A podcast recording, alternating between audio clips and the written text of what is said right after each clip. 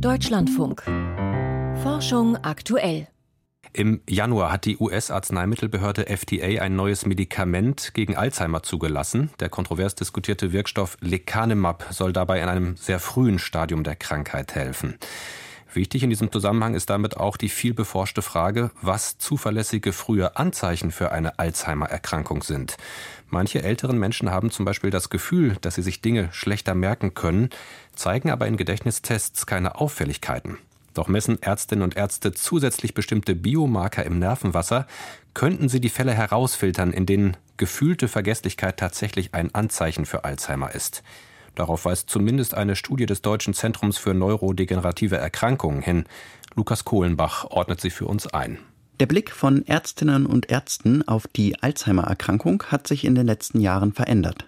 Vor noch 10, 15 Jahren haben sie die Erkrankung erst im Stadium der Demenz wahrgenommen, also wenn schon wirklich gravierende Gedächtnisstörungen erkennbar sind. Doch spüren können viele Betroffene wohl schon früher, dass mit ihrem Gedächtnis etwas nicht mehr stimmt. Bei Ärzten stießen diese Patienten bisher auf Unverständnis, berichtet der Psychiater Frank Jessen. Man hat gesagt, das sind Menschen, die halt eben Beschwerden haben, aber die haben eigentlich nichts. Und man hat diese Menschen dann auch oft gesagt, dass sie nichts haben und dass das nichts bedeutet. In den meisten Fällen sei das auch tatsächlich so, sagt Frank Jessen, der eine Spezialambulanz für Gedächtnisstörungen an der Uniklinik Köln leitet. Doch ein kleinerer Anteil dieser Patienten, das zeigten Studien der letzten Jahre, entwickelten im weiteren Verlauf eine Alzheimer-Demenz. Ärzte könnten diese Patienten mit Untersuchungen, die schon heute zur Verfügung stehen, identifizieren. Das ist das Ergebnis einer Studie von Frank Jessens Forschungsteam. Die Wissenschaftlerinnen und Wissenschaftler untersuchten rund 450 Probanden mit gefühlter Gedächtnisverschlechterung und verglichen sie mit gleichaltrigen Menschen, die sich geistig fit fühlten. Und haben dann die Personen in der aktuellen Studie bis zu fünf Jahre nachverfolgt und konnten eben sehen, dass im Vergleich zu Kontrollpersonen, die wir auch in der Studie haben, die gar keine Beschwerden haben, die Personen mit diesen rein subjektiven Störungen schneller sich verschlechtert haben. Besonders deutlich entwickelten sich die Beschwerden bei einer bestimmten Gruppe an Personen. Sie zeigte zu Beginn der Studie in Untersuchungen des Nervenwassers Auffälligkeiten. Die sogenannten Amyloidwerte waren erhöht. Ein Hinweis, dass sich das Eiweiß Amyloid Beta im Gehirn der Erkrankten vermehrt ablagert. Das ist ein typischer Prozess bei der Alzheimer-Erkrankung. Durch die Untersuchung des Nervenwassers auf Amyloid Beta könnten Ärzte also bei Menschen mit einer gefühlten Gedächtnisstörung herausfinden, ob es sich tatsächlich um eine beginnende Alzheimer-Demenz handelt.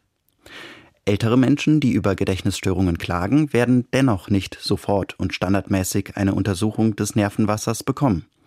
Eine Nervenwasseruntersuchung ist nicht so einfach wie etwa eine Blutabnahme. Ärzte müssen bei der sogenannten Liquorpunktion mit einer längeren Nadel in den Wirbelkanal stechen. Als Screening-Test auf eine beginnende Alzheimer-Demenz ist diese Untersuchung daher nicht geeignet. Firmen entwickeln derzeit blutbasierte Testverfahren zur Früherkennung der Alzheimer-Erkrankung. Auch wenn diese Bluttests in den nächsten Jahren auf den Markt kommen sollten, sieht der Alzheimer-Forscher Piotr Levtschuk von der Uniklinik Erlangen noch eine hohe Bedeutung in der Diagnose durch eine Nervenwasseruntersuchung. Man muss auch sehr gut und genau unterscheiden zwischen Screening-Test und Bestätigungstest.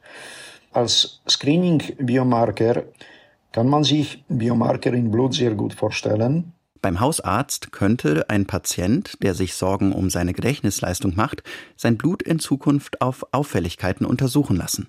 Sind alle Werte in Ordnung, ist das Risiko für eine Alzheimer-Demenz gering. Sind die Blutbiomarker auffällig, hieße das aber noch lange nicht, dass der Patient auch wirklich an Alzheimer erkrankt sei. Das bedeutet nur, dass ich meine Diagnostik dann vertiefen muss. Und da kommen Liquor-Biomarker in Frage. Bislang gibt es kein Medikament auf dem Markt, das Alzheimer heilt. Doch der Wirkstoff Lecanemab konnte zuletzt in einer Studie den fortschreitenden Gedächtnisverlust zumindest etwas aufhalten. In der Studie waren aber nur Patienten, die schon messbare Alzheimer-Symptome gezeigt hatten. Wissenschaftlich wäre es interessant, Menschen mit rein subjektivem Gedächtnisverlust und auffälligen Amyloidwerten Lecanemab zu geben. Das könnte in Studien geschehen. Ansonsten würde Frank Jessen nicht empfehlen, nach einer möglichen Zulassung von Lecanemab diese Menschen zu behandeln. Es gibt derzeit nicht genügend Daten zu Nutzen und Risiken der Therapie. Gefühlte Vergesslichkeit und Biomarker, was sind sichere Anzeichen für eine beginnende Alzheimer-Demenz? Ein Beitrag von Lukas Kohlenbach.